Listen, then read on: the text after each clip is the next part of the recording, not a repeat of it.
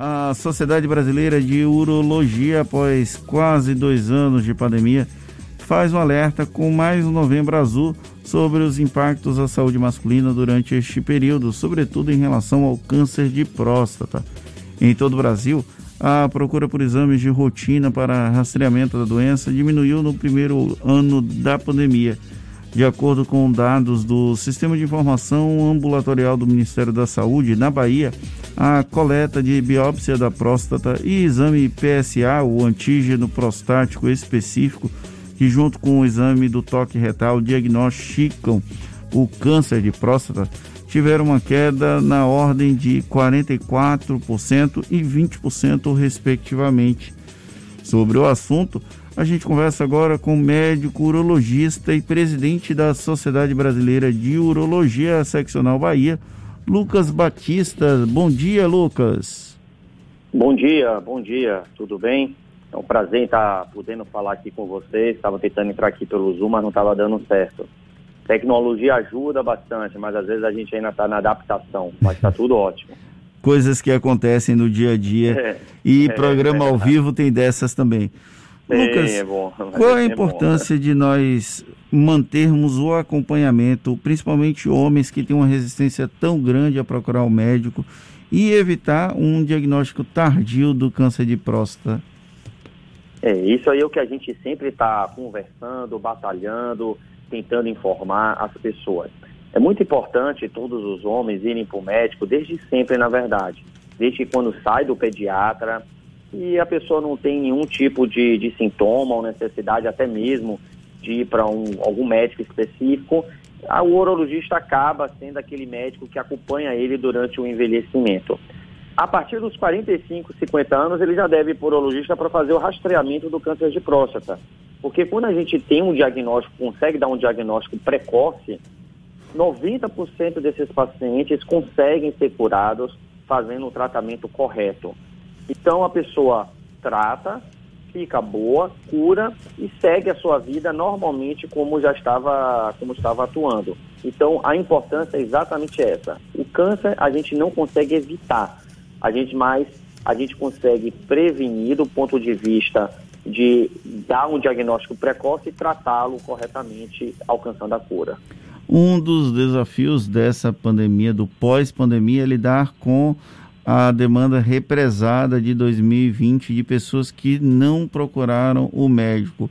Em 2021, quando a pandemia de alguma forma já reduziu os impactos, agora com o avanço da vacinação, já é possível identificar um aumento da procura de homens por tratamento ou por consulta, de acordo com os ou aparecimento de sintomas ou não, para o acompanhamento anual regular, Lucas? Com certeza, viu? Isso daí é, é algo assim que os hospitais, os médicos, de uma forma geral, têm encontrado. Todos os hospitais estão cheios, porque os pacientes Covid diminuíram bastante. Então, essas cirurgias eletivas, pacientes procurando suas consultas, estão vindo muito para o consultório. É, eu tenho vários pacientes que não foram em 2020, 2021, estão indo agora. Até mesmo a, o índice de diagnóstico, a gente já observa que aumentou muito. O nível de cirurgias, a quantidade de cirurgias robóticas que eu tenho realizado, de tratamento, e os médicos de uma forma geral, também tem aumentado. Provavelmente, no final do ano, a gente vai estar conversando sobre a porcentagem de aumento da procura pós-pandemia. Da mesma forma que hoje a gente conversa do que ocorreu da pandemia um ano atrás, um ano e meio atrás, daqui a seis meses, um ano, a gente vai estar acontecendo com esse movimento de retomada da procura da saúde. É, doutor Lucas, olha, a campanha Novembro Azul foi iniciada aqui em Salvador com iluminação cênica em diversos monumentos da cidade. Essa campanha da prefeitura ela tem o objetivo de alertar a população masculina sobre a prevenção do câncer de próstata o segundo mais comum em homens no Brasil, de acordo com o Instituto Nacional do Câncer, INCA. É, a nossa cidade está preparada para uma campanha dessa? Tá, tá. Inclusive, com certeza, assim, no ano passado, mesmo durante a pandemia, a Sociedade Brasileira de Urologia faz uma série de ações que a gente teve que interromper algumas delas por causa do isolamento no ano passado, nesse ano também a gente não conseguiu ainda retomar, Mas no ano passado, durante a nossa gestão, a gente já entrou em contato, tinha entrado em contato com a prefeitura, fizemos algumas reportagens junto com a prefeitura, ajudamos, apoiamos essa iluminação cênica em nome do nosso colega, do meu amigo Júnior, que está na prefeitura, que é o responsável por essa iluminação, com o prefeito também. Vamos repetir isso no ano. É, teremos mutirões que a gente está organizando. Acompanhem pelo nosso Instagram da Sociedade Brasileira de Urologia, SBU Bahia, que vocês podem encontrar também as nossas ações que estamos realizando e junto à prefeitura. Sempre que a gente solicita um apoio da prefeitura, a gente acaba recebendo esse apoio. Isso é uma coisa muito gratificante. Quais ações você pode destacar aí para a gente? Esse ano a gente está fazendo, está ajudando essa parte da iluminação.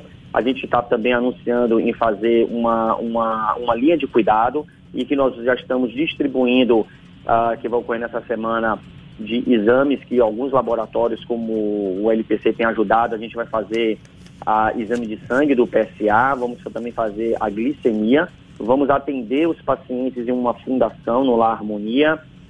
Os pacientes que tiverem diagnóstico de câncer de próstata, assim, que tiveram PSA elevado, eles vão fazer a biópsia no SICAM, que é um apoio do governo também, que tem apoiado a gente, do Estado.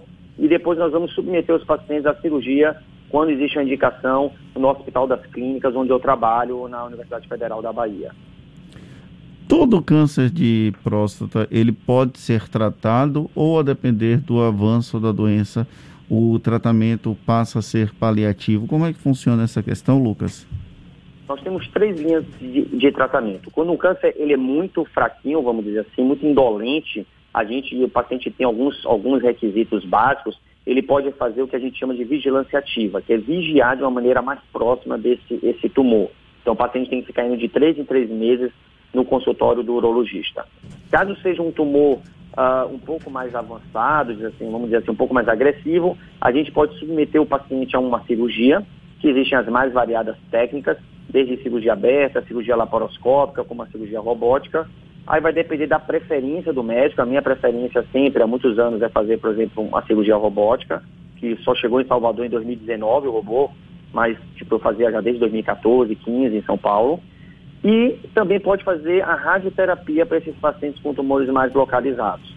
Caso o paciente já tenha um tumor avançado, que tenha metástases, que é exatamente nesse momento quando o paciente apresenta sintomas, começa a ter dor no corpo, dificuldade para andar, dificuldade para urinar, aí infelizmente você não consegue mais fazer esse tratamento curativo.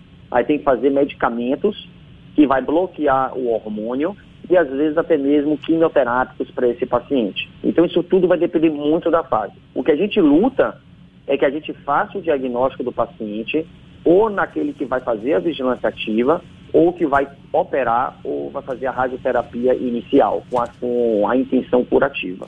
A gente está conversando com o presidente da Sociedade Brasileira de Urologia Seccional Bahia, Lucas Batista. Os tratamentos para o câncer de próstata, eles estão disponíveis no Sistema Único de Saúde?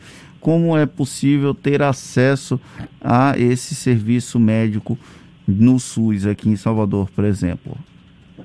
Então, assim, a gente, a gente consegue ofertar para o paciente a cirurgia aberta em vários hospitais do SUS, Roberto Santos, é, é, e a laparoscópica, Santo Antônio, lá no Hospital das Clínicas, onde eu trabalho, entre outros. Então você consegue fazer tanto a cirurgia aberta como a laparoscópica. Isso vai depender da característica do hospital, uh, da equipe ali que esteja operando. Uh, muitas vezes esses hospitais têm uma residência médica que ajuda bastante. Os residentes estão ali treinando, estão operando, tem estudante. Então você consegue fazer aquela educação continuada. Isso é muito bom para toda instituição. É, Existem alguns hospitais, como por exemplo no Santo Antônio, que conseguem fazer a, o uso de, de, dessa terapia ablativa de hormônios, também consegue fazer. Alguns medicamentos, infelizmente, que a gente encontra no setor privado, que são medicamentos mais atuais, uh, com custo mais elevado, o sistema de saúde ele não oferta. Então, todos nós sabemos que uh, o sistema de saúde, infelizmente, ele não ele não consegue atuar da forma que deveria atuar, mas todo mundo faz um esforço muito grande, tenta é, tratar o paciente da melhor maneira possível, dando todos aqueles medicamentos que estão disponíveis. O que convencer, como, ou como convencer uma pessoa que tem resistência ao tratamento a participar do mesmo? É, isso é uma, uma tarefa difícil, né? Às vezes realmente a gente encontra uma ou outra pessoa é, com resistência de tratar, de fazer os exames. Eu acho que o envolvimento do paciente, ele saber o que é a doença, saber o que é o tratamento, o que, é que pode ocorrer se ele não tratar, o envolvimento principalmente da família, procurar ajuda com seus parentes, é, é, irmão, filho, esposa, é muito, muito importante em conseguir é, fazer com que todo mundo ali esteja envolvido no tratamento daquela pessoa. Sem dúvida, quando existe um envolvimento familiar, tudo fica mais fácil. E a família exerce uma, uma influência muito forte na, na, no tratamento do paciente.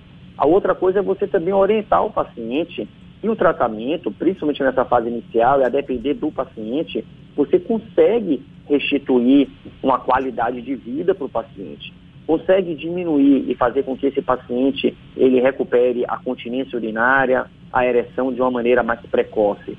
Principalmente quando você faz alguma técnica menos invasiva, uma laparoscopia, uma cirurgia robótica, esse paciente, os trabalhos mostram que ah, antes de três meses, ele, ele, ele tem uma, uma, um retorno dessas atividades de uma forma mais precoce e maior, também numa porcentagem maior. Então isso tudo tem que informar para o paciente. O que você sabe que a gente vê é que muitas vezes o paciente ele vai ser tratado e ele tem uma resistência muito grande, porque fica na cabeça dele que ele vai ter uma sequela em 100% das vezes de incontinência urinária, que ele vai ficar usando fralda e vai ficar impotente. Isso não é verdade. Então, isso tem que ser orientado para o paciente. O senhor acredita que a partir de quando é preciso ficar com alerta ligado e realizar exames periódicos, mesmo que não seja o de toque retal, mas, por exemplo, o PSA? É, a nossa sociedade, ela indica que ah, quando o paciente tem uma história familiar de câncer de próstata, um parente, então, de primeiro grau, pai, irmão, isso tem que começar a ser feito com 45 anos. Caso não tenha essa, essa, esse parentesco, ou seja, não tenha nenhum tipo de câncer de próstata, que não tenha câncer de próstata, a partir dos 50 anos ele deve começar a fazer o PSA. Ah, a Sociedade Europeia Americana fala que o toque, às vezes, a depender do PSA, se ele for muito baixo, o paciente não for em, em, em, grupo de risco, ele pode até fazer o toque um, dois anos, três anos depois. Mas isso tudo tem que ser conversado com o médico. O toque, ele apresenta uma importância, ele é importante ainda. É, o valor preditivo do toque do PSA isoladamente não são muito elevados, eles têm que ser agregados para ter um valor preditivo positivo mais elevado. Então é importante que o urologista, juntamente com o paciente, decida, oriente o que deve ser feito. Muitíssimo obrigado, presidente da Sociedade Brasileira de Urologia, é, doutor Lucas Batista. Muito obrigado pela sua participação aqui em nosso programa Isso é Bahia, viu? Muito obrigado, eu que agradeço a oportunidade de poder falar e alertar a população sobre o câncer de próstata. Agradeço. Uma boa campanha aí para a Sociedade Brasileira de Urologia. Agora são 7 horas e 48 minutos.